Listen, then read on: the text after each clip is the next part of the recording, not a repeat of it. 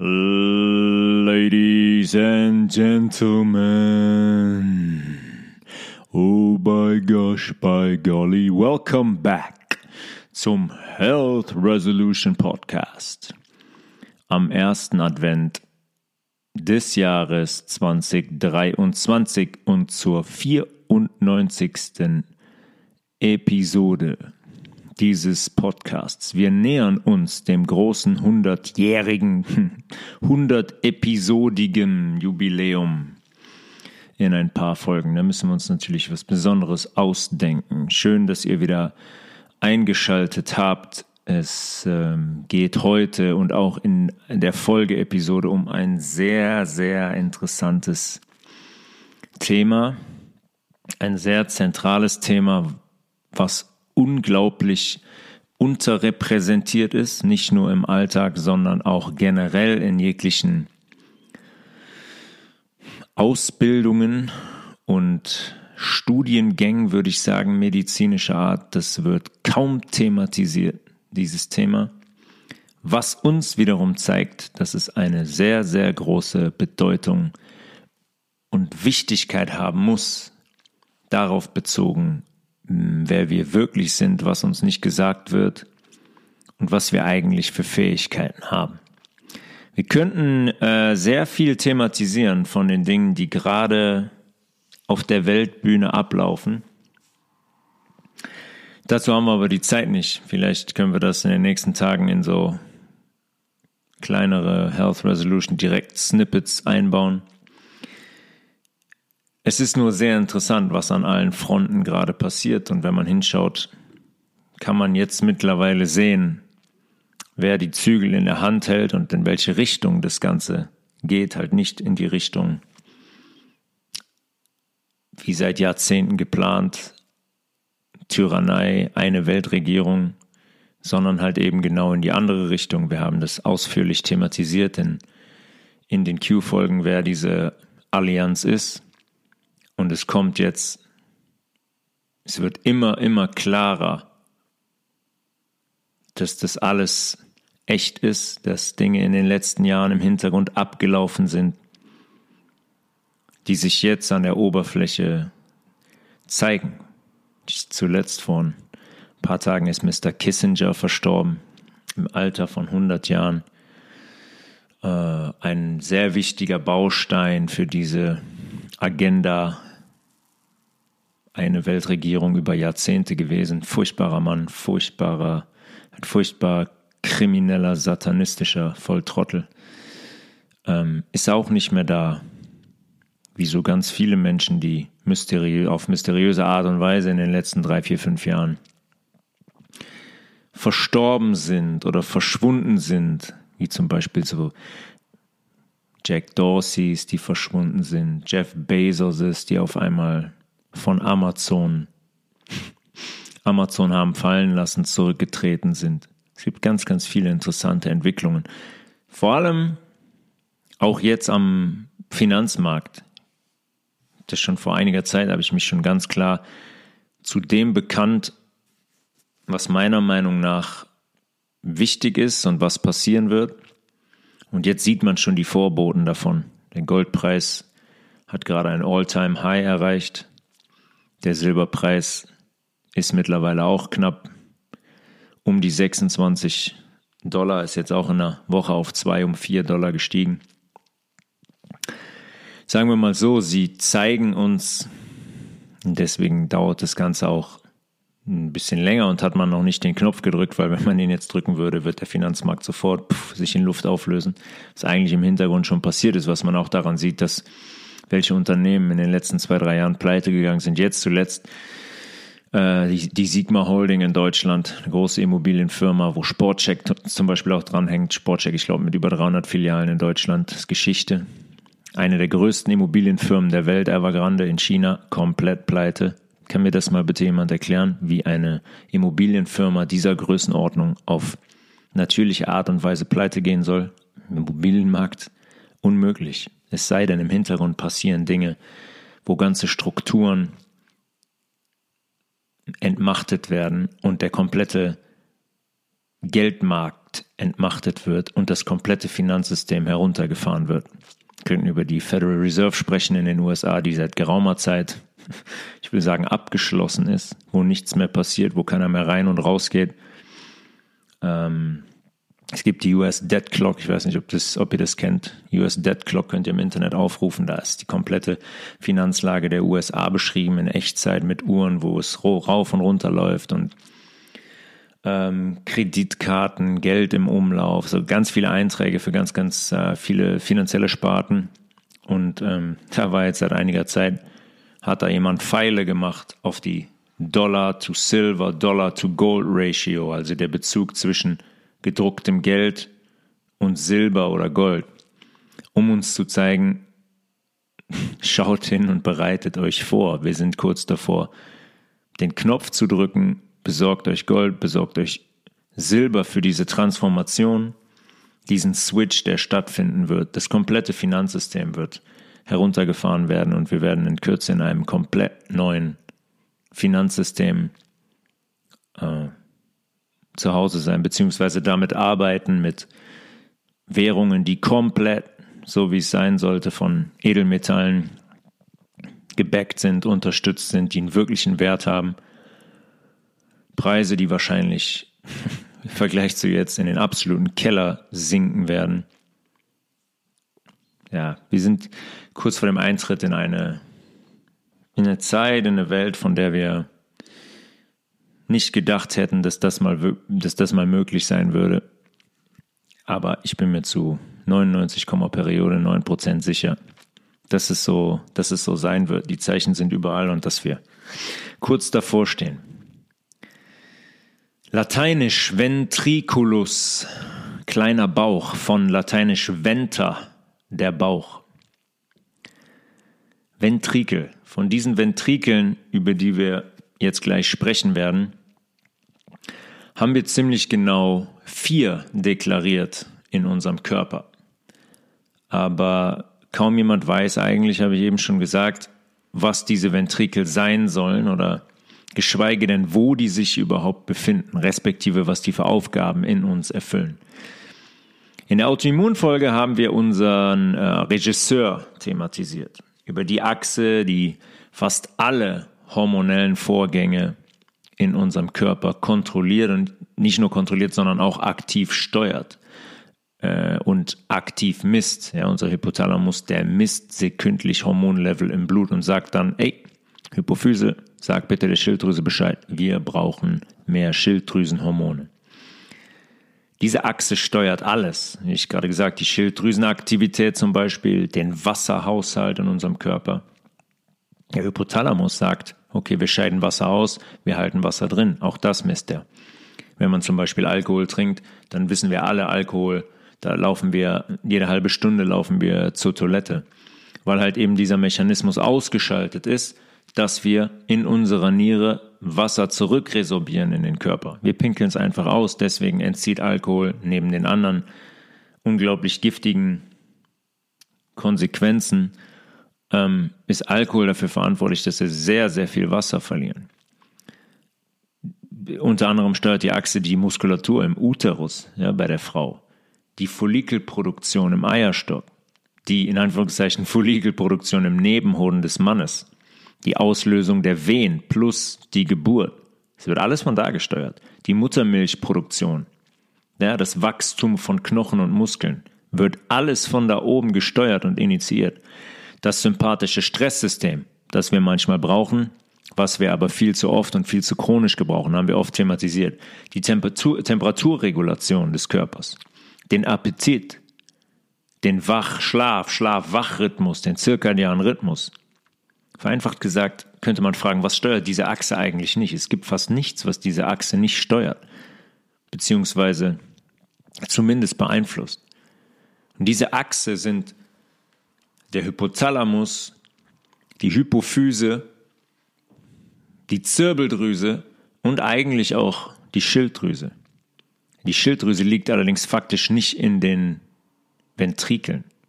Die liegt, haben wir besprochen, im Halsbereich um die Trachea, um die Luftröhre herum, wie so ein kleiner Schmetterling.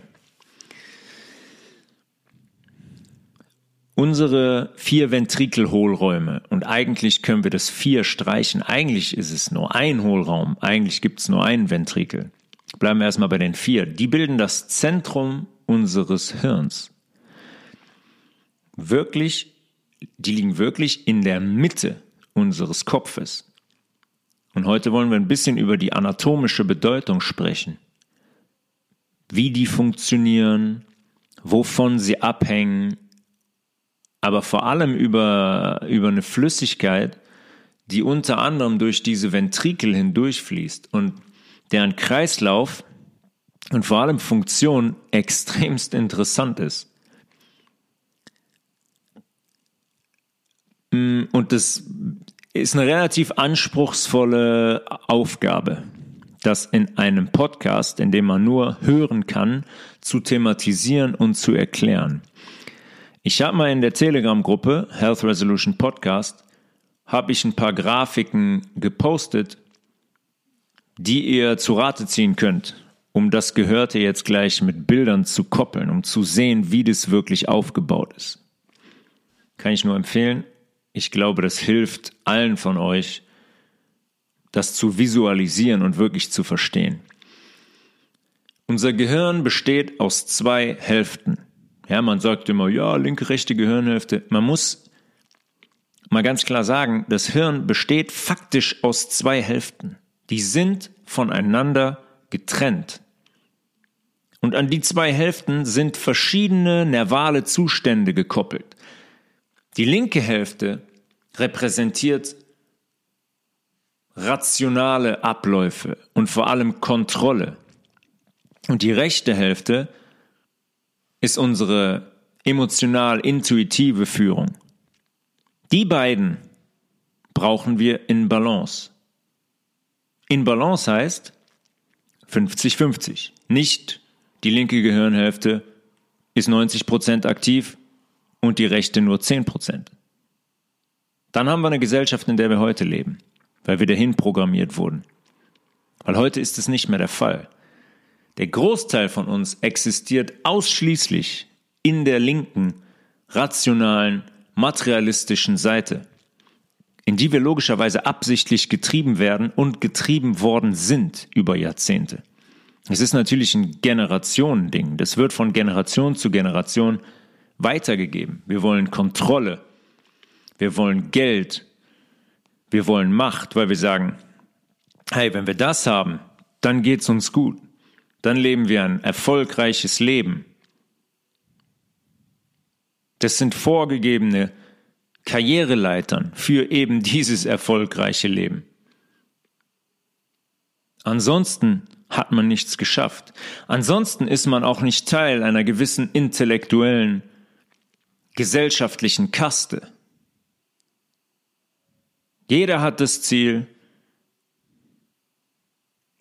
Studium, angesehenes Studium, angesehener Job, angesehene Bezahlung und dann die gesellschaftlichen Vorzüge genießen.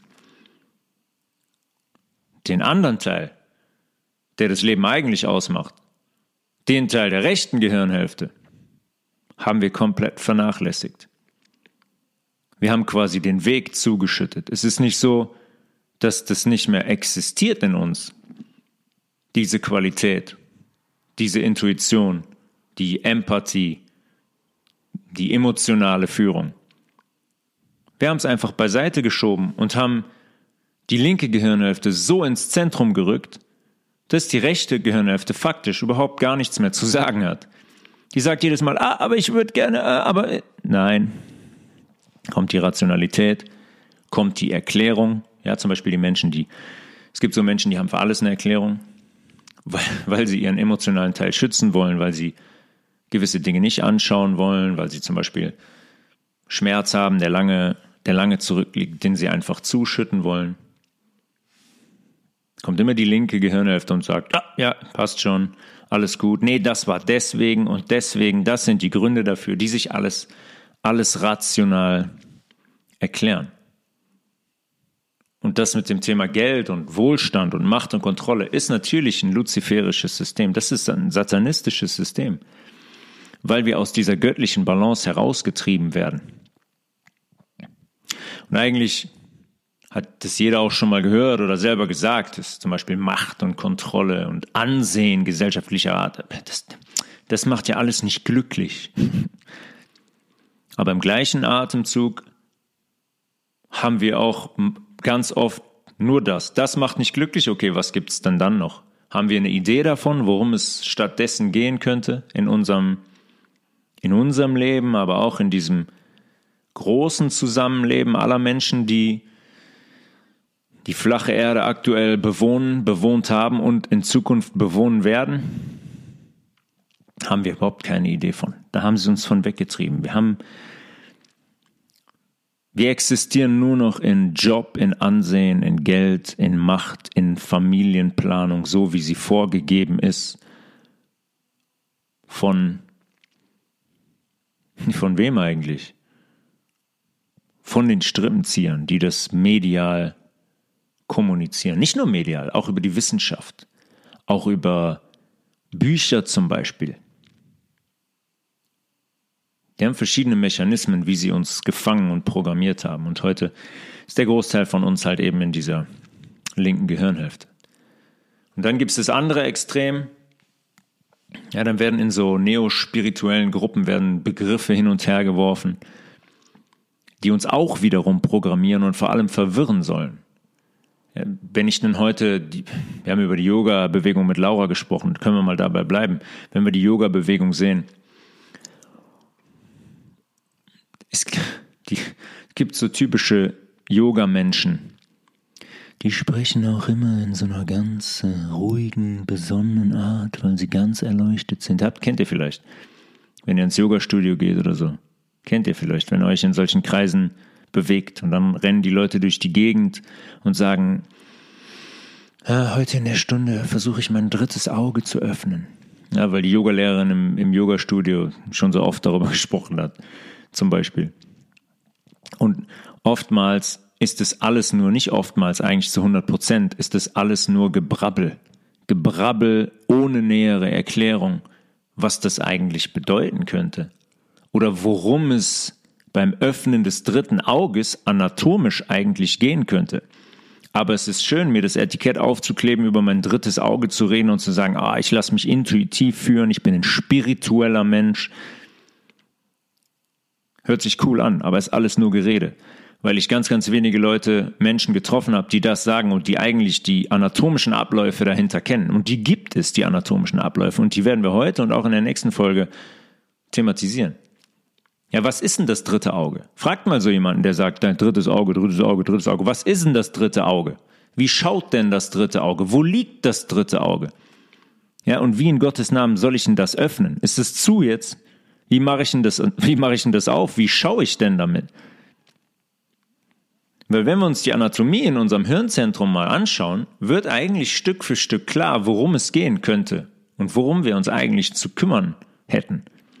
Um halt diesen Bereich Ventrikel, drittes Auge, werden wir genauer thematisieren, vor allem in der nächsten Folge, um das Ganze optimal funktionieren zu lassen. Und dass das ein wichtiger Teil ist, zeigt uns zum Beispiel auch, ja, damit muss man immer vorsichtig sein, ein Blick in die Historie, weil ganz, ganz viel daran schief ist und logischerweise Lüge ist und verdreht und verzerrt ist. Aber wenn wir uns mal einen großen Teil der ägyptischen Mythologie angucken, zum Beispiel, gibt es The Eye of Ra, das Auge von Ra oder Horus. Ra und Horus sind eigentlich die gleichen. Das ist nichts anderes die Eye of Ra, als ein Abbild unserer Ventrikel, unseres Hirnzentrums. Auch das habe ich mal im Telegram-Kanal gepostet. Wer es nicht kennt, kann sich das da nochmal genau angucken. Es gibt keine zwei Meinungen, was dieses Eye of Ra abbilden soll. Und scheinbar, wenn es so verankert ist, nicht nur in der ägyptischen Mythologie, sondern auch in ganz, ganz vielen anderen Kreisen, kommen wir auch noch näher zu, dann hat es scheinbar eine zentrale Rolle.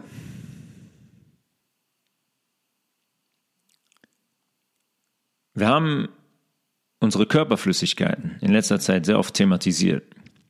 Unsere Flüssigkeit im, im Zwischenzellraum, die extrem wichtig ist, die bei den meisten Menschen einfach nur tot ist, die ist erstarrt. Und wenn ein See erstarrt, ein Tümpel, nicht mehr in Bewegung ist, passiert was? Der verdreckt, der verschlammt, der kippt um, der pH-Wert dreht sich. Könnt ihr in jedem Teich im Sommer irgendwo im Park beobachten, wie der pH-Wert kippt. Genau das passiert logischerweise in unserem Zwischenzellraum. Wenn der nicht sauber ist, wenn der nicht mit Mineralstoffen, mit Mineralsalzen vor allem ähm, gefüllt ist. Übrigens ein Wort dazu, weil es in letzter Zeit ist mir das oft begegnet, Anthony William und seine ähm, Anti-Salz-Theorie und äh, Salz ist ungesund. Könnt ihr mal ausprobieren. Macht das mal drei Monate, lebt mal, lebt mal ohne Salz und dann ohne hochwertiges Salz, ohne diese gelösten Mineralsalze im Zwischenzellraum. Dann sprechen wir uns nochmal wieder um die Flüssigkeit im Zwischenzellraum, die fließen muss, die kann nur fließen, wenn die sauber ist. Unser arterielles Blut, was mit Sauerstoff angereichert ist und unsere Zellen versorgt. Unser venöses Blut, was unsere Zellen entsorgt quasi, die Stoffwechselendprodukte. Aber auch unsere Lymphflüssigkeit, die ein extremer Staubsauger ist, ein Reinigungssystem ist, was unseren anderen Reinigungssystem nochmal unter die Arme greift, im Gewebe, das alles abtransportiert, was das venöse Gefäß nicht aufnehmen kann oder wenn es überlastet ist, wird von unserer Lymphe im besten Fall aufgenommen. Auch die muss in Bewegung sein, weil dann hält die uns sauber und rein. Und eine andere Flüssigkeit haben wir zumeist manchmal nur kurz genannt oder kurz angerissen, unseren Likor. Vorab Likor. Es ist sehr interessant, dass hochprozentiger Alkohol Likör, Liquor heißt. Das gleiche Wort. Zufall? Mit Sicherheit kein Zufall, dass sie den Alkohol genauso genannt haben wie die vielleicht wichtigste Flüssigkeit in unserem Körper. Nicht die wichtigste. Des Blutes. Ja, wir wollen das nicht kategorisieren. Jede Flüssigkeit im Körper ist unglaublich wichtig, weil sonst wäre die nicht da. Vielleicht hat der eine oder andere von euch äh, schon mal eine, Lum ne, ne, eine, mal vernünftig reden hier, eine Lumbalpunktion über sich ergehen lassen müssen. Lumbalpunktion bedeutet Entnahme von Liquor, von Hirnwasser, sagt man auch auf Deutsch Hirnwasser, 10 bis 15 Milliliter entnimmt man da, aus dem Rückenmark direkt. Aus dem Rückenmark heißt, bei dieser Lumbalpunktion geht man zwischen L4, L5, ja, zwischen Lendenwirbel 4, Lendenwirbel 5 rein und entnimmt 15 Milliliter Likor mit Hilfe von einer Kanüle. Sehr, sehr, sehr, sehr unangenehm. Maximal unangenehm. Ich erinnere mich genau daran, als ich meine Hirnhautentzündung hatte mit 4 oder 5, hat man so eine Lumbalpunktion gemacht. Kein Witz, ich erinnere mich an die Bilder, wie ich geschrien habe. Ich, ich habe ich hab sie, hab sie vor Augen. Unglaublich traumatisierend. Und nicht nur während der Aktion an sich, während der Entnahme, sondern insbesondere auch in den Momenten und Tagen danach, wenn der Kopf halt droht zu platzen. Ne? Wenn man 15 Milliliter da rausnimmt, dann hat es eine große Konsequenz. Die Auswirkung ist extrem dieses Liquorverlustes, weil das eine ganz klare Druckveränderung ist. In diesen Ventrikeln, auch im Hirn an sich, außerhalb der Ventrikel im Hirngewebe, da darf nie eine Druckveränderung stattfinden. Toleriert unser Hirn nicht. Wenn wir zum Beispiel eine Hirnblutung haben, würden wir zwangsweise an der Hirnblutung nicht versterben. Aber wenn da Hirn, Hirnblut, Blut austritt oder Gewebeflüssigkeit, verändert sich der Druck außerhalb des Hirns. Und da ist nicht viel Platz zur Schädeldecke, zum großen Knochen. Kommen wir gleich zu. Da liegt der Ventrikel drumherum. Aber da wird nicht viel Verschiebung, sage ich mal, toleriert. Lebensgefährlicher Zustand eine Druckveränderung im Hirn. Wenn, wenn man diesen, wenn man über die Lumbalpunktion diese Flüssigkeit, den Liquor entnimmt, dann nutzt die Schulmedizin die Probe für diagnostische Zwecke. Zum Beispiel für die Diagnose zum Beispiel von Hirnhautentzündungen oder in Anführungszeichen, Anführungszeichen, Erkrankungen des zentralen Nervensystems. Haben wir in den letzten Folgen besprochen. Alles, was die machen, bei einer Meningitis zum Beispiel, die weisen einen chronischen Entzündungszustand nach im Likor, mehr nicht. Auch wenn die sagen, dass die im Likor Antikörper nachweisen können, die eine Autoimmunerkrankung beweisen, weil die Antikörper zum Beispiel gegen die Myelinscheiden, wie wir besprochen haben, im Nerv bei MS vorgehen, machen die Antikörper nicht. Die kümmern sich um den Abtransport und den Abbau von Müll, von abgebautem Gewebe. Und das wird abgebaut, abgebaut aus anderen Gründen, wie wir thematisiert haben. Und die können die Antikörper auch nicht nachweisen. Sucht mal Bilder von Antikörpern. Gibt es ja Suchmaschinen im Internet, ne? Sucht mal Bilder von Antikörpern aus dem Elektronenmikroskop. Viel Glück. Oder man benutzt es auch zu therapeutischen Zwecken. Ja, um den intrakranialen Druck zu senken. Heißt, der Hirndruck, der auch durch den Likor gesteuert wird. Das ist der intrakraniale Druck. Um den zu senken, entnimmt man einfach ein bisschen Flüssigkeit. Dann nehme ich was daraus, senke ich den Hirndruck. Oder ich kann ihn auch steigern. Zum Beispiel bei Menschen, sehr interessant wieder, sehr witzig. Zum Beispiel bei Menschen, die an idiopathischer intrakranialer Hypertension, IIH, in Anführungszeichen erkrankt sind. Überdruck. Hypertension. Kurz was trinken. Idiopathische intrakraniale Hypertension. Übersetzt auf Deutsch eine Hirndrucksteigerung, von der man nicht weiß, woher sie kommt. Idiopathisch heißt immer, Schulmedizin kennt die Ursache nicht. Könnten sie eigentlich bei allen Erkrankungen davor schreiben, weil sie kennen von keiner Erkrankung die Ursache, beziehungsweise kennen die schon, aber kommunizieren es nicht. Idiopathisch ist der zweite Vorname eigentlich der Schulmedizin. Was die nicht wissen oder was sie vorgeben nicht zu wissen, werden wir aber gleich wissen, wenn wir uns die Anatomie weiter anschauen. Unser Likor, unser Hirnwasser, wird nämlich im Thema der heutigen Folge produziert. In unseren Hirnhohlräumen, den Ventrikeln, den kleinen Bäuchen. Und zwar täglich 500 bis 700 Milliliter. Eine ganze Menge. Allerdings befinden sich Gleichzeitig immer nur 140 Milliliter Likor im Kreislauf. Von, gut zuhören, von unserer Kopfkrone bis runter in unser Sakralgelenk am Po. Da befinden sich stetig 140 Milliliter Likor drin. Von der Kopfkrone bis zum Ende unseres Spinalkanals. Der Likor heißt übrigens auch Cerebrospinalflüssigkeit. Cerebro, Hirn, Spinal, Spinalkanal, Flüssigkeit. Und der ist eine sehr klare Flüssigkeit. Heißt für uns, der Liko hat einen sehr, sehr hohen Wasseranteil, wie unser gesamter Körper. Der ist sehr, sehr proteinarm und die meisten Zellen in unserem Likor sind Immunzellen. Und zwar auf 0,001 Milliliter maximal drei Lymphozyten. Immunzellen, Lymphozyten. Das zeigt uns bereits, hoher Anteil, sehr, sehr proteinarm, Immunzellen. Zeigt uns relativ deutlich, welche Funktion der Likor hauptsächlich besitzt. Nämlich eine reinigende und entgiftende Funktion. Ein Fluss, der transportiert von Kopfkrone bis ins Sakrum, ständig patrouilliert von Immunzellen. Und jetzt kann ich Materie wie Lymphozyten zum Beispiel transportieren. Ich kann aber auch in diesem Fluss Energie transportieren. Eine Flüssigkeit, Wasser transportiert Energie. Immer. Im Meer, zwangsweise. So viel zum Thema Chakren. So viel zum Thema Eskulapstab. Ja, der Eskulapstab, den man immer auf im Krankenhaus, äh, bei den verschiedensten medizinischen Einrichtungen sieht, äh, die Malteser und die Johanniter, immer dieser Eskulapstab, wo sich die Schlange hochwindet.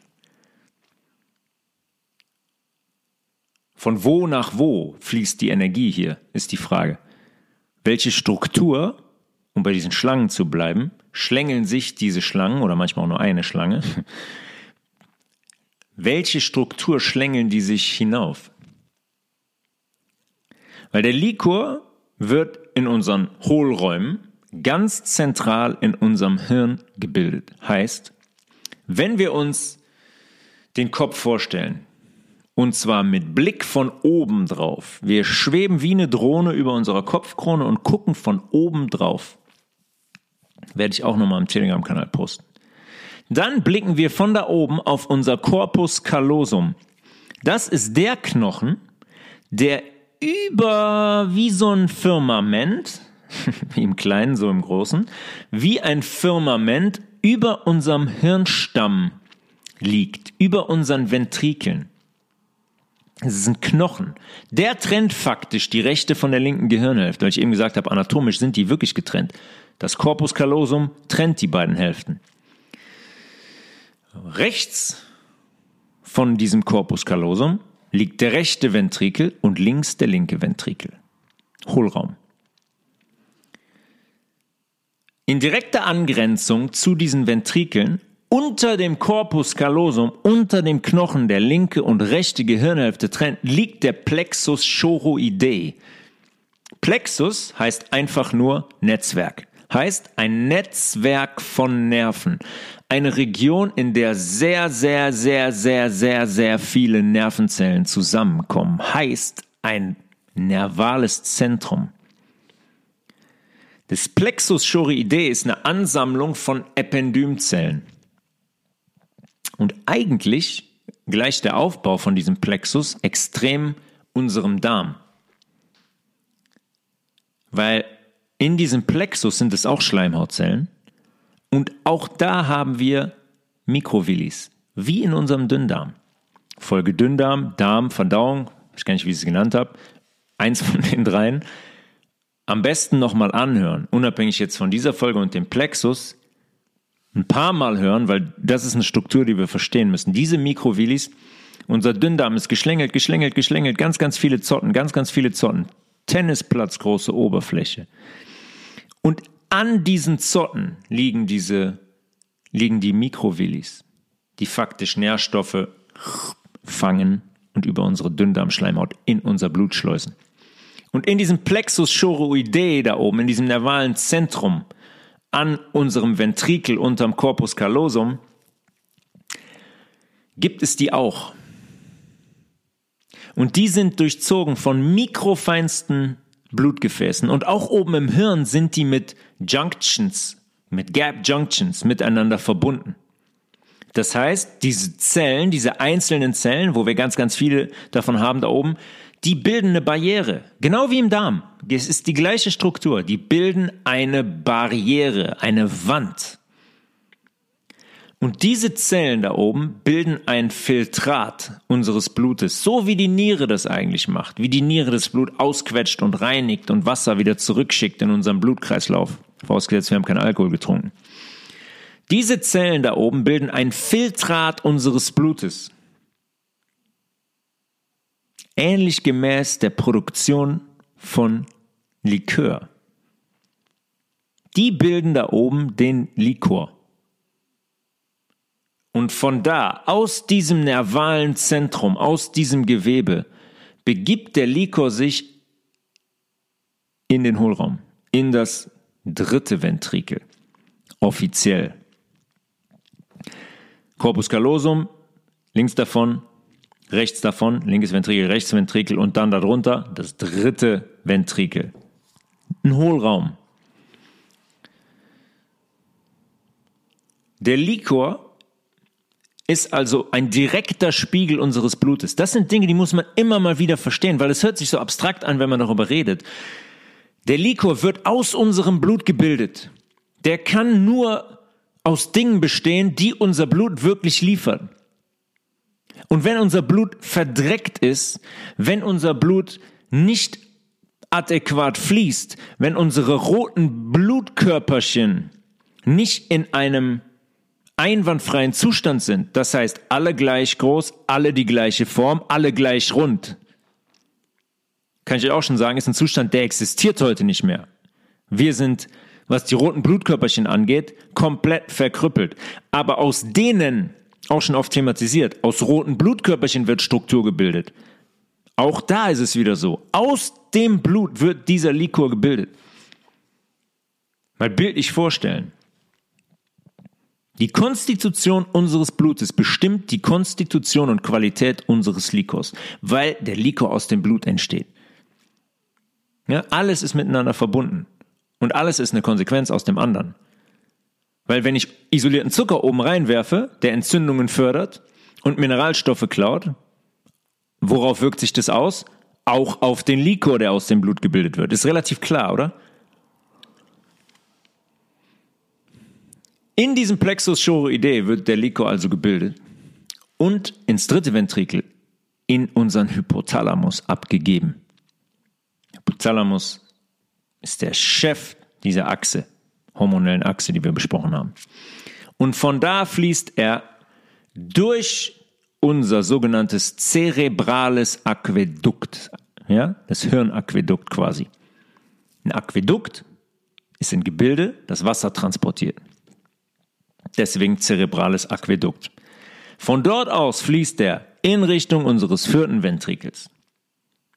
Ventrikel sind alle miteinander verbunden. Deswegen habe ich eben gesagt, eigentlich gibt es nur ein Ventrikel, einen Hohlraum.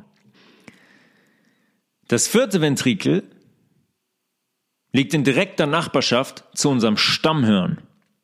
Das Stammhirn ist das verlängerte Rückenmark. Stellt euch euer Rückenmark, die Wirbelsäule vor, wie sie oben in den Kopf fließt. Da oben dran liegt das Stammhirn. Vierte Ventrikel, also in direkter Nachbarschaft, angrenzend an unser Stammhirn und angrenzend an unser Kleinhirn.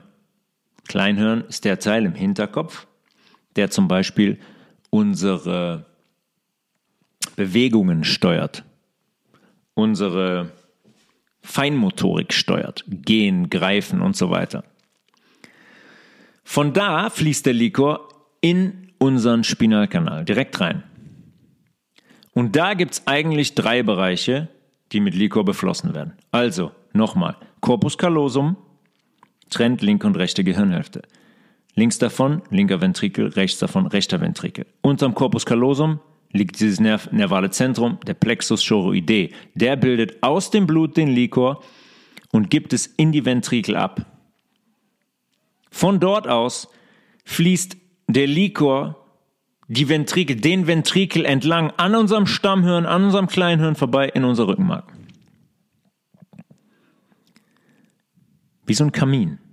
Von oben rein und dann tropft's, fließt, fließt es darunter in unser Rückenmark. Unser Rückenmark, was ist eigentlich unser Rückenmark? Wer oder was bildet eigentlich unser Rückenmark? Unser Rückenmark sind 33 Wirbel, die mit Querfortsätzen nach außen versehen sind und die jeweils von unseren Bandscheiben gepuffert werden. Haben wir des Öfteren thematisiert. Hinter unseren Wirbelkörpern, aber vor den Querfortsätzen, da befindet sich unser vielleicht bedeutendster und zugleich empfindlichster Kanal. Da liegt das Rückenmark drin. Unser Rückenmark ist nicht einfach nur die Wirbelsäule. Mm -mm. Unser Rückenmark ist der Bereich, hinter den Wirbelkörpern vor den Querfortsätzen der Wirbelsäule. Da drin befindet sich das Rückenmark, Teil des zentralen Nervensystems. Alle Hirnnerven ziehen da lang. Die das Hirn verlassen. Machen nicht alle. Der Nervus opticus zum Beispiel, der äh, optische Nerv, der verlässt das Hirn nicht. Da werden die Reize, werden wir auch noch thematisieren später, da werden die Reize vom Auge aufgenommen und im Hirn verarbeitet. Da logischerweise in dem Kanal die Nerven ZNS, zentrales Nervensystem. Hirn und Rückenmark, immer zentrales Nervensystem. Der Rest des Körpers, peripheres Nervensystem. Aus dem Kopf ins Rückenmark, diese Nerven, und die Wirbelsäule entlang treten die da aus dem Spinalkanal durch Wirbellöcher aus. Ja, die Wirbel, Rückenmark, Wirbel davor, Nerv, zieht durch Wirbellöcher aus dem Spinalkanal, aus dem Rückenmark raus und bewegt sich dann von da an den Bestimmungsort. Oben zum Beispiel in der Halswirbelsäule treten sofort Nerven aus, drei Stück, und die ziehen bis in unsere Hand, damit wir unsere Hände bewegen können. Aber auch in den Brustkorb, Herz, Leber, Niere und so weiter. Da ist unser zentraler Kanal, von da treten die Nerven aus und ziehen an den Bestimmungsort in ihrem Körper, in ihrem Körper, in unserem Körper. Und ganz oft treffen sich die Nerven, wenn sie durch die Wirbelkörper, durch die Löcher im Wirbelkörper austreten, treffen die sich zu einem energetischen Zentrum, bevor die alle, bevor sie allein weiterziehen quasi. Zum Beispiel dem Solarplexus. Solarplexus, jeder schon mal gehört von euch, das Sonnengeflecht. Das ist unser intuitives Zentrum. Da versammeln sich Nerven zu einem Netzwerk. Das Sonnengeflecht, der Solarplexus, ist ein nervales Zentrum. Und von da aus geht es in die Leber, den Magen, Dünn- und Dickdarm, die Gallenblase, die Milz, die Niere und zum Beispiel auch in Blut, nicht in Blutbahnen, sondern an Blutbahnen, um die zu steuern. Um, die, um den aktiv zu sagen, wenn wir zum Beispiel im Stressmodus sind, bitte eng stellen, wir brauchen höheren Druck. Wenn ich das Zentrum, wie so ein Solarplexus, jetzt also anspreche, sei es mit Atmung über die Nase in den Bauch bitte, oder mit Bewegung, Yoga, wenn ich einen Sonnengruß mache. Kennt ihr die Bewegung des Sonnengrußes? Das ist ein Ablauf im Yoga. Ich grüße die Sonne. Nicht die, die da oben am Himmel steht. Die Sonne in mir, den Solarplexus, das Sonnengeflecht grüße ich mit dieser Übung. Dann spreche ich all diese Bereiche an, wenn ich zum Beispiel einen Sonnengruß mache, die an den Solarplexusnerven dranhängen. Und somit spreche ich, spreche ich jedes einzelne Organ und jeden einzelnen Muskel an, die von einem dieser Nerven aus dem Solarplexus angesprochen werden und dirigiert werden, gesteuert werden. Vollkommen logisch, oder? Ich spreche dieses Zentrum an mit der Bewegung und logischerweise spreche ich gleichzeitig auch alles an, was nerval mit diesem Zentrum verbunden ist. Und das ist eine ganze Menge. In Zusammenarbeit mit den Darmnerven liegt da faktisch mehr nervales Gewebe als in unserem Hirn. Da unten, Solarplexus, Darmbereich, liegt mehr nervales Gewebe als in unserem Gehirn. Und das sind elektrische Wellenempfänger, sagen wir mal so. Wie an einem Radio. Die nehmen Frequenzen auf weil unser Nerv nun mal eine, eine elektrische Struktur ist. Da fließen Ströme durch. Da fließen Ströme durch, da fließen Frequenzen durch, wie durch unseren ganzen Körper. Nicht nur dadurch, dass wir ein komplettes Bündel sind von Nervensystemen, steht unser kompletter Körper unter verschiedenen Frequenzen. Lungefrequenz, Herzfrequenz, Hirnfrequenz, Hirn, 20 Hertz zum Beispiel. Da fließt Strom durch. Und solche Zentren sind nicht nur Stromleitungen in uns, das sind auch Wellenempfänger gleichzeitig fürs Außen, für die Umwelt. Ne, das Bauchgefühl, die Intuition sitzt da. Das ist kein Hokuspokus, das ist absolute Realität. Allerdings gilt das auch nur für Menschen, die sauber sind. Die weich sind im Bauchraum und nicht, äh, wie wir alle angespannt. Die komplette Bauchmuskulatur, die, diese, diese, ähm, die, die großen Strukturen, die, die, der, der Rectus, die gerade Bauchmuskulatur oder der Psoas zum Beispiel, wenn die unter ständigem Stress und Anspannung stehen, ist da nichts mehr locker. Dann leidet auch so ein nervales Zentrum. Da müssen wir weich sein. Wir müssen durch die Nase in den Bauch atmen. Wir müssen lernen, uns von diesem Zentrum aus auch zu bewegen großes Thema von Laura, macht Laura ganz, ganz viel in ihren Sitzungen und Stunden mit Menschen. Und da passieren unglaubliche Dinge, wenn die Menschen lernen, sich vom Bauchraum aus, vom Bauchnabel aus zu bewegen. Und das gilt logischerweise auch nur für Menschen, ähm, die diesem Hirn da unten und den Signalen dann vertrauen und nicht ständig hingehen und das andere Hirn, ein paar Etagen weiter oben, darüber legen. Kennt jeder. Ah, eigentlich hatte ich schon das Bauchgefühl. Eigentlich wusste ich schon, aber ich habe mich trotzdem anders entschieden. Ja. Weil wir diesem Bauchgefühl nicht vertrauen. Weil wir diesem Empfänger nicht vertrauen, der ganz klare Zeichen empfängt und uns eigentlich immer leiten könnte. Zurück zum Rückenmark und dem Likor. Bahn 1 des Likors verläuft außerhalb des Marks, des Rückenmarks und auch der Wirbelkörper. Und da ist die Struktur wie im Hirn. Die Hirnhäute laufen das komplette Mark entlang. Wenn wir oben unseren Kopf nehmen, haben wir einen Knochen, ne, hier, klock, klock, klock, unser Schädel. Darunter liegen die Hirnhäute und ein Hohlraum, der Subarachnoidalraum, ja, wo wir uns drin bewegen, jetzt gerade da oben im Kopf. Hohlraum, wo der Liquor drin fließt. Und diese Struktur, Hirnhäute, Subarachnoidalraum, dieser Hohlraum, die sind genau die gleichen unser Rückenmark entlang. Wir sind dann nicht mehr im Kopf, wir sind dann im Rückenmark, aber die Struktur ist genau die gleiche. Es ist ein einziger riesiger Hohlraum. Ein Teil des Liquors fließt allerdings auch innerhalb des Marks und der Wirbelkörper. Logischerweise, weil wie sollten diese Nervenstränge, die da liegen, dort sonst überhaupt Stoffwechsel betreiben? Funktioniert nicht. Die brauchen Likor, um versorgt zu werden und um gereinigt, um entsorgt zu werden. Wie sollten die genährt werden quasi und Müll loswerden können, um den dann wieder ins Blut zur Entsorgung zu geben? Wie sollte das funktionieren, wenn die nicht mit Likor in Kontakt sind? Relativ schwierig. Und da können wir es nicht so machen, dass wir sagen, die geben es erst ans Gewebe ab und dann holen wir das da raus.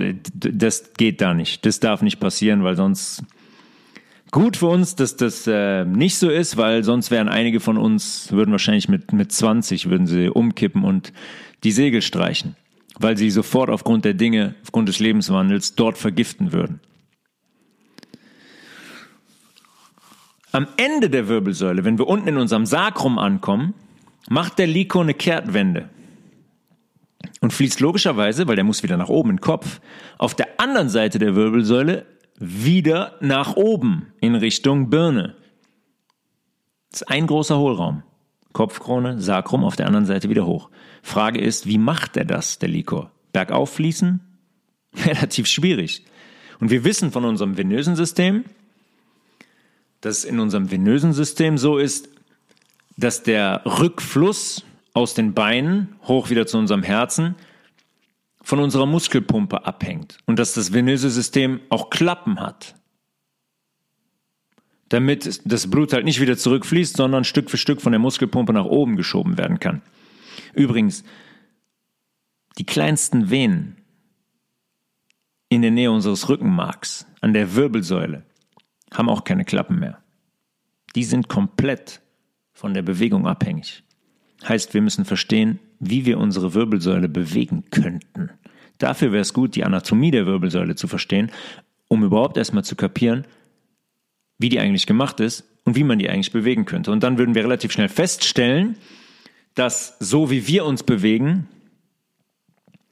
äh, die Art und Weise hat nichts mehr mit dem zu tun, wofür die Wirbelsäule eigentlich gemacht ist und worauf die ausgelegt ist. Müssen wir auch alles neu lernen.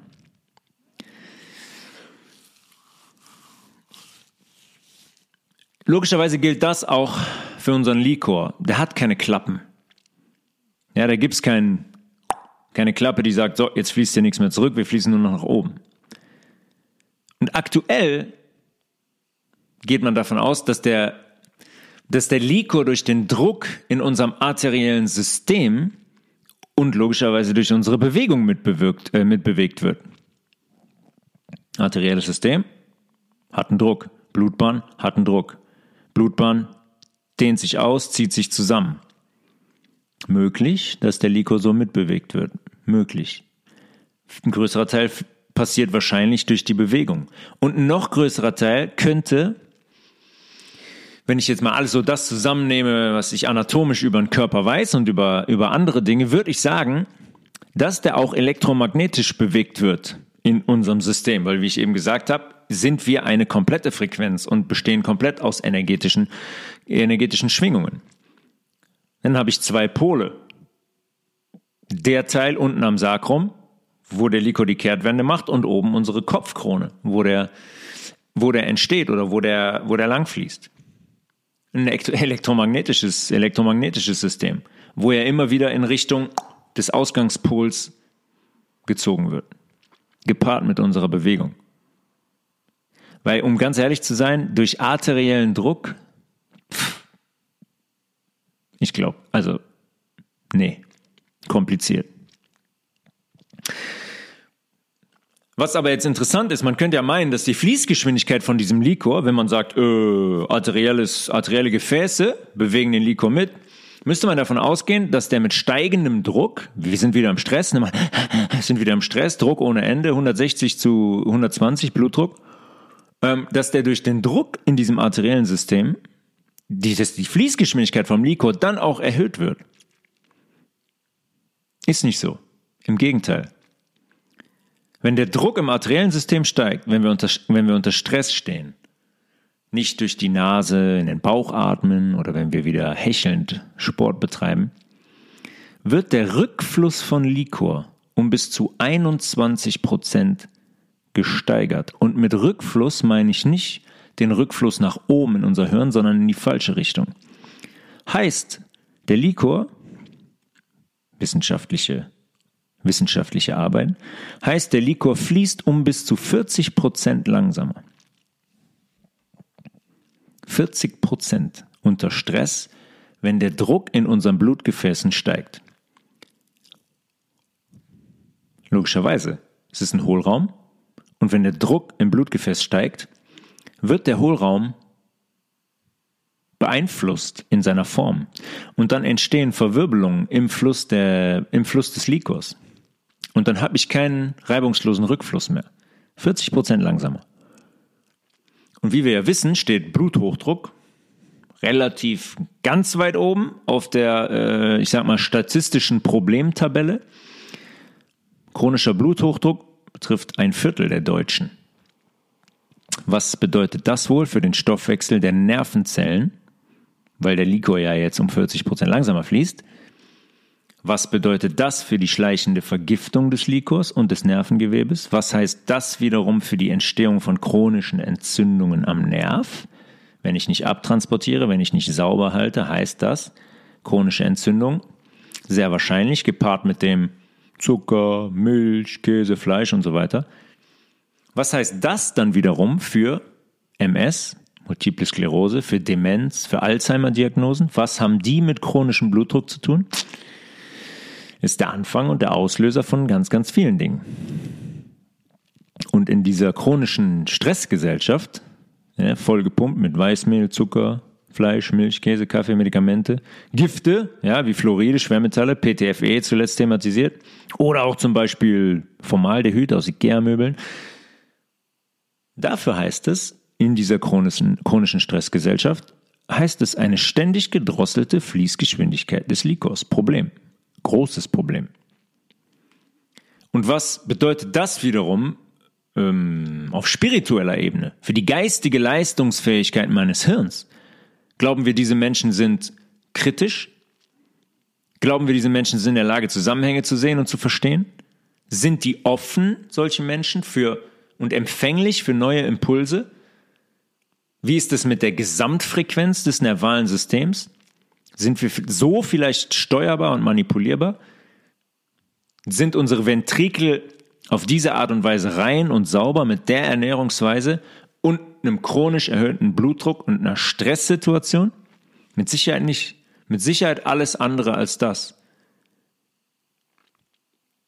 Und für Menschen, für die das gilt, verdreckt, belastet, nicht in Bewegung, chronischer Stress, die werden auch nicht in der Lage sein, ihr das sagenumwobene dritte Auge zu bedienen.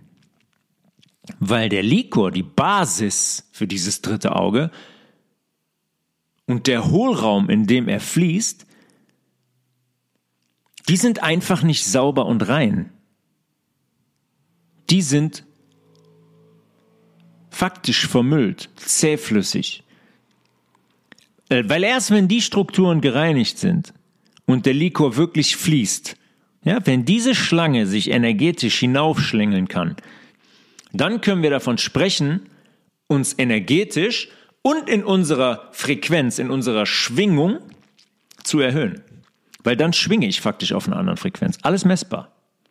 Und dann kommt das dritte Auge dazu. Ich verändere meine Frequenz. Ist ja logisch, oder? Ich meine, wenn, wenn man eine Flüssigkeit nimmt, sagen wir mal, wir haben Wasser und da sind ganz viele Mineralsalze drin gelöst und dann habe ich auf der anderen Seite Wasser mit Cola. Was wird wohl die energetischere, höhere Schwingung haben? Die Cola oder das Salzwasser? Und genauso ist es in unserem Körper, in unserem Likor. Logischerweise, der bekommt eine andere elektrische Ladung und Frequenz. Unser Likor versorgt und reinigt also faktisch alles, was es zu versorgen und zu reinigen gilt, auf seinem kompletten Weg durchs Rückenmark und am Rückenmark vorbei. Wie gesagt, der nährt nervale Strukturen und transportiert gleichzeitig deren Stoffwechselabfall weg. Und auf der anderen Seite des Spinalkanals, wenn er unten im Sakrum angekommen ist, fließt er wieder hinauf in Richtung Kopf, an Kehlkopf und Luftröhre vorbei, in Richtung unserer Hypophyse. Unsere Hypophyse ist Teil unserer Regisseurachse, unserer Ventrikel, Hypothalamus, Hypophyse, Zirbeldrüse, eigentlich auch Schilddrüse, und besteht anatomisch aus einem Hinterlappen und einem Vorderlappen. Der Vorderlappen macht ungefähr 75 Prozent aus, der Hinterlappen 25 Prozent. Lateinischer Name Glandula pituitaria. Übersetzt schleimproduzierend und enthaltend. Interessant.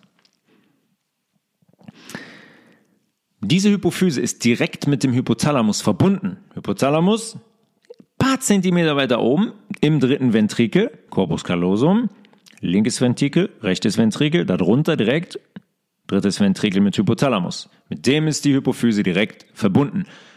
Und zwar über den, Hypophysen, über den Hypophysenstiel. Hm? Das ist ein kleiner, kleiner Hohlraum, wo die Hypophyse direkt mit dem Hypothalamus verbunden ist, über einen Stiel. So kommuniziert der Hypothalamus mit der Hypophyse. Über Flüssigkeiten, über Frequenz, über Energie, über Hormone. Logischerweise unterliegt die Hypophyse in der Hierarchie dem Hypothalamus. Der Hypothalamus sagt, so Hypophyse, schütt mal ein bisschen TSH aus an die Schilddrüse, wir brauchen Hormone.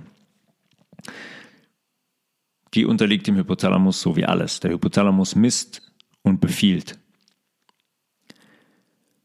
Und in der Hypophyse sind es einige Hormone, einige sehr interessante Hormone, die freigegeben werden, wenn der Hypothalamus der Hypophyse sagt, bitte freigeben. Um das mal kurz zu nennen. Wir haben aus der Hypophyse das Somatotropin, das ist ein Wachstumshormon. Wir haben daraus äh, Corticotropin. Ja, Corticotropin regt die Niere zur Glucocorticoidproduktion an. Äh, alles Bananen, komplizierte Begriffe, hört sich kompliziert an, ist ganz einfach. Corticotropin aus der Hypophyse regt die Niere zur Glucocorticoidproduktion an. Glucocorticoide ist ein Überbegriff für mehrere Hormone, wie zum Beispiel körpereigenes Cortison, steigern den Blutzucker, lösen Proteine aus dem Muskelspeicher und hemmen gleichzeitig die Insulinherstellung unserer Bauchspeicheldrüse fürs Blut, damit der Zucker da rauskam und wir den pH-Wert aufrechterhalten können. Heißt, diese Stresshormone die in wirklichen Stresssituationen sehr wichtig sind, aber sehr problematisch werden, wenn dieser Stress quasi ein Drittel des Tages ausmacht? Logischerweise. Wenn ich ein Drittel des Tages Stress habe, dann schütte ich ein Drittel des Tages diese Stresshormone aus. Hypophyse sagt der Niere, komm, mach Stress, noch problematischer wird das, wenn ich diese Glukokortikoide chemisch nachempfunden, wie Cortison, chronisch einnehme. Weil ich weil der Arzt mir sagt, ah, chronische Entzündung, nehmen wir mal hier, Cortison, rein damit. Ein paar chemische Glukokortikoide. Unabhängig davon jetzt, okay, die glauben, so würde ich chronische Entzündungen behandeln können, kann man natürlich nicht. Aber ich habe, ich habe, wenn ich die chronisch nehme, immer einen ständig erhöhten Blutzucker, weil die zur Folge haben, dass sie den Blutzucker steigern, dass die die Insulinherstellung hemmen und dass die Proteine aus dem Muskelspeicher lösen. Langzeitfolge, Diabetes vielleicht, Fragezeichen? Möglich. Auf jeden Fall kommt der Befehl zur natürlichen Produktion in der Niere aus der Hypophyse. Hypothalamus sagt Hypophyse, sagt der Niere Bescheid, wir haben Stress, wir brauchen Glukokortikoide, Stresshormone. Dann haben wir aus der Hypophyse das ähm, Thyreotropin. Das sogenannte TSH. Thyreoidea stimulierende Hormon. Das ist das Hormon, was die Hypophyse aus, äh, ausschüttet, um die Schilddrüse zu triggern, deren Hormone freizugeben. Dann haben wir Lipotropin, ganz wichtiges Hormon im Fettstoffwechsel, vor allem zum Abbau von Fett. Dann haben wir das klassische FSH aus der Hypophyse. Das ist das follikelstimulierende Hormon, wie der Name schon sagt.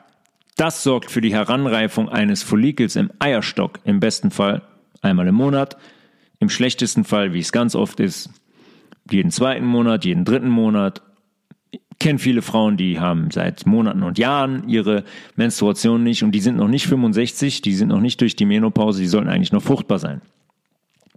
Dann haben wir zum Beispiel das Prolaktin aus der Hypophyse. Das sorgt für die Milchproduktion einer Frau, die gerade ein Kind bekommen hat. Und mit Blick auf die hormonellen Funktionen der Hypophysenhormone wird was relativ schnell klar, was passiert, wenn ich diese Hypophyse verdrecke. Ja, was passiert dann mit dem Prolaktin? Wie viele Frauen sind nicht in der Lage, Milch zu geben, wenn die ein Kind auf die Welt gebracht haben? Ich meine, unabhängig davon, dass die im Krankenhaus keine Zeit bekommen, da probiert man dann äh, 37,5 Sekunden und sagt dann, oh, kommt keine Milch, nee, müssen wir Milchpulver geben. Was passiert dann? Was passiert mit der Fruchtbarkeit von einer Frau?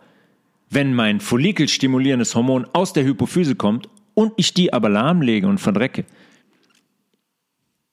Was heißt das generell für die Fruchtbarkeit?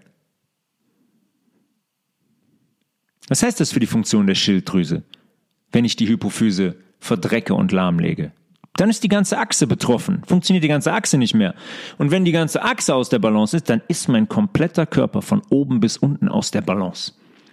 Weil diese Achse, wie gesagt, alles steuert. Wie viele Frauen leiden zum Beispiel unter Zysten im Bauchraum. Da, da wächst einfach Gewebe wild im Bauchraum. Ich meine, geht's absurder? Das ist dann teilweise Mandarine, Apfel, Apfelsinen groß. Das ist, auch, das ist auch hormongesteuert. Das sind komplette Fehlleitungen. Das ist eine komplette Übersäuerung, komplette Vergiftung, weil dieses Gewebe muss auch Wachstumshormone bekommen, damit es quasi, damit es wachsen kann. Das ist so ein, fiel mir jetzt gerade, fiel mir das, fiel mir das ein, weil so viele Frauen darunter leiden, die hormonell alle komplett auf dem Kopf stehen. Ich habe es schon oft gesagt. Es wird gerne zu Rate gezogen, wenn man sagt, ja, meine Hormone spielen verrückt. Meine, ja, was spielt denn da verrückt?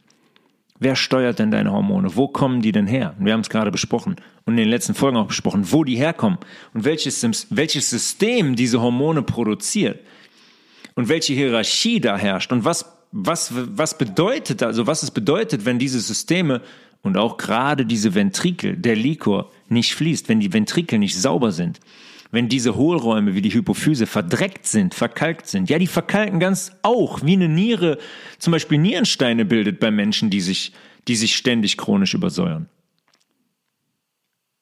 Die sind in Anführungszeichen behindert. Und das ist der Grund, warum so viele Gifte und Produkte da oben ansetzen. Weil wenn ich diesen Regisseur, diese Achse aus der Bahn werfe, dann macht logischerweise kein einziger Darsteller mehr das, was der eigentlich tun sollte im Körper. Ist logisch, oder?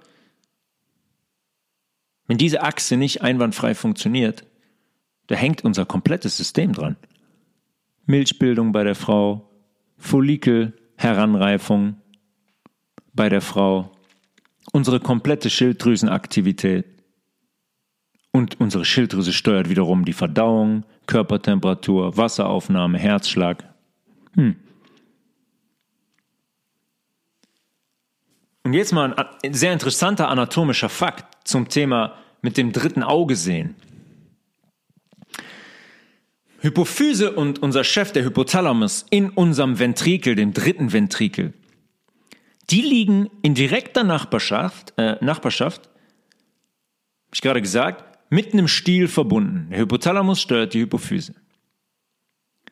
Und in direkter Nachbarschaft passiert was ziemlich Interessantes, weil, weil da, wenn wir wieder von oben drauf schauen, direkt zentral vor unserem Hypothalamus kreuzen zwei relativ relevante Nerven. Und das, und beim Thema Sehen sind, sind die Sehnerven unserer Augen. Rechtes Auge mit Nerv verbunden, linkes Auge mit Nerv verbunden. Die beiden kreuzen ihre Wege direkt vorm Hypothalamus. Das sind natürlich separate Nerven, ne? Ist klar, linkes und rechtes Auge. Die nehmen die Information auf und leiten diese Information zur Auswertung in unserem Hirn in den sogenannten Occipitallappen, ganz hinten im Hinterkopf. Das ist ein sehr, sehr, sehr kleiner Teil. Da wird die Frequenz des in Anführungszeichen Gesehenen verarbeitet. Was ist das eigentlich? Sehen. Sehen wir faktisch einen Baum oder sehen wir Frequenz? Wir sehen elektrische Impulse. Das wird sehr interessant für unsere Anschlussfolge an diese Folge. Wir sehen elektrische Frequenzen und Impulse. Wir sehen nicht in Bildern. Wir sehen in elektrischen Frequenzen, die wir über unseren Sehnerv aufnehmen und in unser Rechenzentrum weiterleiten. Immer wieder bewusst machen, was Nerven eigentlich tun. Das, was wir sehen, ist eigentlich Energie, Frequenz und Schwingung. Jede Form, jede Farbe, jede Bewegung. Einfach alles. Alles ist Frequenz, Energie, Schwingung. Und die Kreuzung dieser Nerven, das heißt der Ort, an dem die größte Menge an Energie beim Ablauf des Sehens, sage ich mal, zusammenkommt, ist der Punkt, wo die Nerven kreuzen, direkt vor dem Hypothalamus. Wir wissen, dass nichts Zufall ist und schon gar nicht in unserem Körper. Direkt vor unserem Hypothalamus liegt dieser Kreuzpunkt.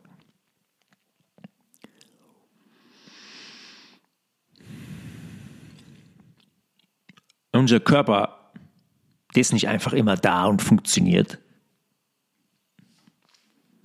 So wie viele, das, äh, viele Menschen das heute immer noch glauben möchten. Der funktioniert nicht einfach automatisch. Der ist nicht einfach gesund.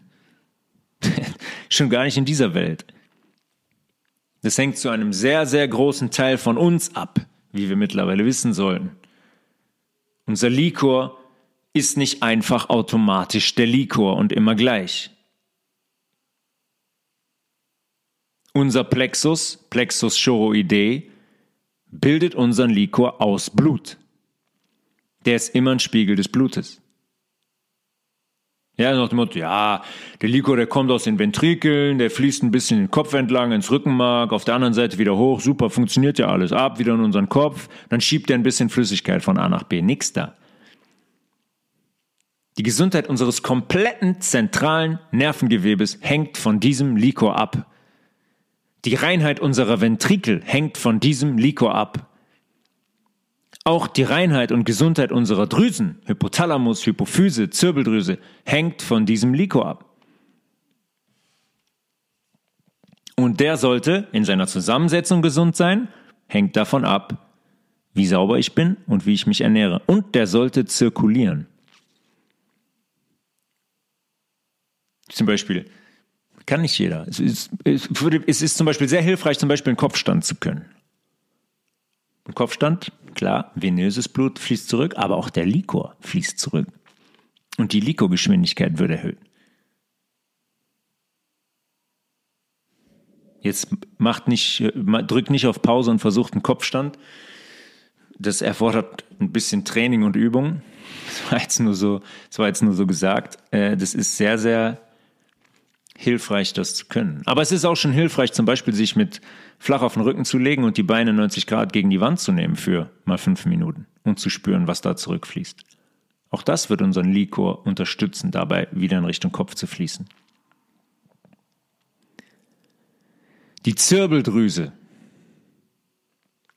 lateinisch pinealis, englisch the pineal gland, ist nicht nur anatomisch ziemlich interessant. Die ist ebenfalls auf einer anderen Ebene sehr, sehr interessant.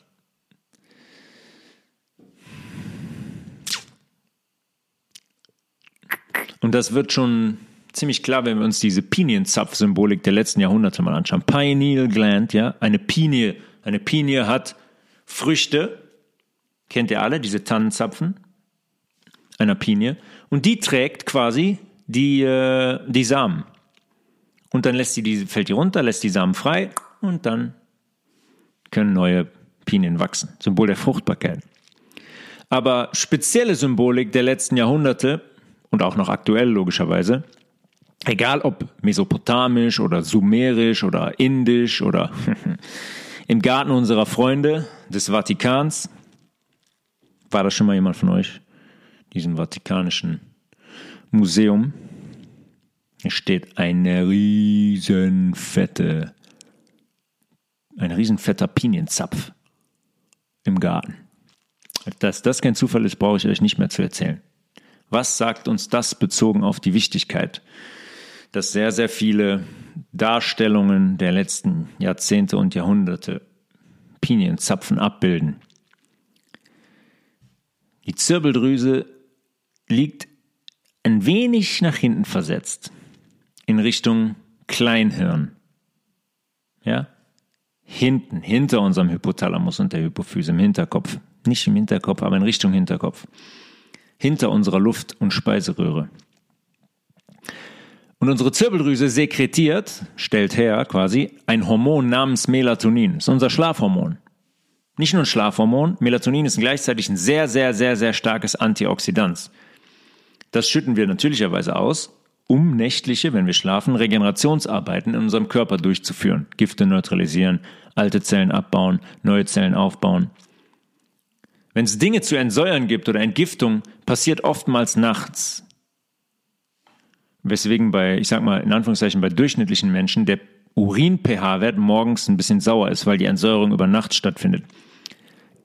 Ist auf gar keinen Fall immer so, weil wenn ich basisch lebe, strikt basisch lebe, dann wird mein Urin-pH oftmals morgen, morgens halt eben nicht sauer sein, sondern neutral oder leicht basisch. Das alles natürlich wieder vorausgesetzt, diese Funktion, zum Beispiel der Melatoninproduktion, dass die Zirbeldrüse sauber und nicht verkalkt ist, wie so ein 25 Jahre alter Wasserhahn. Das, dieser Wasserhahn, ist, fürchte ich, allerdings Standard. Auch vorausgesetzt, ich starre nicht zwei Stunden vorm Schlafengehen unentwegt in einen Blaulichtfernseher oder in ein Blaulichttelefon oder ein Blaulicht-iPad oder in eine Blaulicht-Apple Watch, weil ich wieder gucken muss, oh, wie viel bin ich denn heute gegangen? Wo ist denn mein Blutdruck? Weil dieses Blaulicht die Melatoninproduktion hemmt bzw. aussetzt. Was glauben wir, warum sie Blaulicht in diesen Geräten verwenden? Das hat alles seinen Sinn. Weil die Zirbeldrüse reagiert darauf. Die Zirbeldrüse ist mit unserem Sehnerv verbunden. Hypothalamus, Hypophyse und Zirbeldrüse direkt interagieren eigentlich alle mit dem Sehnerv. Die Zirbeldrüse hat eine direkte Verbindung, direkten Anschluss. Die definitiv am intensivsten, weil die Melatoninfreigabe davon abhängt. Die fängt an, wenn es dunkel wird und das Auge Dunkelheit meldet. Dann gibt es eine Information an die Zirbeldrüse, sagt, okay, alles klar, Melatonin wird freigegeben, wir können gleich ins Bett gehen. Und nicht vergessen, all diese Strukturen liegen in unseren Ventrikeln und sind logischerweise somit von Liko umgeben und umflossen. Die werden von dem gereinigt und genährt. Und in dieser Welt, in der wir leben, in der es den natürlichen Zustand eigentlich nicht mehr gibt, weil wir alle mehr oder weniger ver vergiftet und verdreckt sind, da ist relativ klar, dass diese ähm, Hohlräume im großen Hohlraum natürlich nicht sauber sein können. Ist unmöglich. Ist faktisch unmöglich. Und wenn meine Zirbeldrüse langsam und sicher verkalkt und sekündlich von zum Beispiel 2,4 Gigahertz Frequenzen attackiert und lahmgelegt wird, dann sekretiert die halt nicht genügend von diesem Melatonin. Dann schlafe ich nicht ein, dann schlafe ich nicht ruhig, dann habe ich keine Regeneration. Dann laufen diese Regenerations- und Reparaturprogramme nachts höchst eingeschränkt nur ab. Und im ganzen Körper laufen die mangelhaft ab. Und wenn dazu ein Likor kommt, der in seiner Zusammensetzung aufgrund von zu wenig Wasser, zu wenig lebendiger Nahrung, zu wenig richtiger Bewegung und den ganzen Giften auch weit weg ist von seinem natürlichen Zustand, dann bin ich faktisch, um das mal krass zu sagen, nur noch ein Krüppel. Dann bin ich ein billiges Abbild von dem, was ich eigentlich sein könnte. Dann funktioniert, wir funktionieren. Wir sind nicht mehr in einem natürlichen Zustand, weil all diese Systeme attackiert werden und lahmgelegt werden, seit Jahrzehnten. Und was das eigentlich heißt, was wir eigentlich sein könnten, das thematisieren wir in der nächsten, wahrscheinlich in der übernächsten Episode, weil die nächste Episode wird eine sein mit einer persönlichen Erfahrung eines Menschen, mit dem ich zusammengearbeitet habe. Wieder eine kleine, nach Yvonne wieder eine kleine Interviewform. Weil die Melatoninbildung ähm, ist nicht die ganze Wahrheit der Zirbeldrüse. Die ist zu viel, viel, viel, viel mehr fähig. Das sind Dinge, die acht von zehn Menschen, vielleicht sogar neun, äh, heute vielleicht nur noch acht, lachend abtun und dann als Hokuspokus bezeichnen, weil die einfach faktisch keinen Plan haben von dem, oder sagen wir mal so, wir haben keinen Plan von dem, was wir in uns tragen, was wir für Waffen und Instrumente eigentlich schon zur Verfügung haben. Die Programme müssten wir nur mal aktivieren. Und bei der Zirbeldrüse ist das sehr, sehr interessant. Sehr, sehr interessant. Die ist zu viel, viel mehr fähig dieser kleine Empfänger bzw. Transmitter.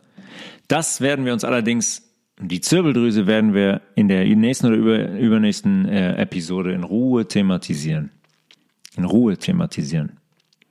Und auf die nächste Folge, auf dieses Interview könnt ihr euch schon, schon, schon freuen. Sehr, sehr interessante, äh, sehr, sehr schöne Geschichte. Der Likor ist auf jeden Fall eine extrem wichtige Flüssigkeit in unserem großen Ventrikel oder in unseren vier Ventrikeln, wenn wir es mal so nennen. Immer wieder klar machen, wie es in euch aussieht, was da passiert. Dieser Likor hängt von euch ab, von jeder einzelnen Entscheidung tagtäglich, von dem, was ihr trinkt, was ihr esst, von dem, was ihr glaubt es oder glaubt es nicht, von dem, was ihr denkt. Das sind auch Frequenzen und die beeinflussen unseren kompletten Körper. Es ist ein Unterschied, ob ich jemand bin, der positiv ist, der sich nicht aus der Bahn werfen lässt, der nach Lösungen sucht, der kreativ ist, oder ob ich jemand bin, der sagt, oh, alles so schwer, alles so scheiße, was für eine Welt, wie kann Ist ein Unterschied. Ein sehr, sehr großer Unterschied. Und dieser Likor muss fließen. Und dieser Likor braucht Wasser. Wasser, Wasser, Wasser. Unser komplettes nervales Gewebe im zentralen Nervensystem hängt da dran. Der komplette Stoffwechsel hängt an diesem Likor. Schaut in die Telegram-Gruppe Health Resolution Podcast. Ich werde einige Grafiken äh, hochladen, die all das verbildlichen, was ich jetzt gerade erzählt habe. Äh, Tobias.levels at healthresolution.de, www.healthresolution.de. Ähm, unser nächstes Retreat, Yoga und Food Retreat, äh, sollten wir lieber sagen, unser Heilungsretreat, findet im April in Allgäu statt. Alle Infos dazu auf www.holon.yoga.de oder auf meiner Website www.healthresolution.de. Ähm, der Reiter Retreats. Einen wunderschönen ersten Advent wünsche ich euch und wir hören uns zur nächsten Folge wieder die ein Interviewformat sein wird. One Love and I'm out.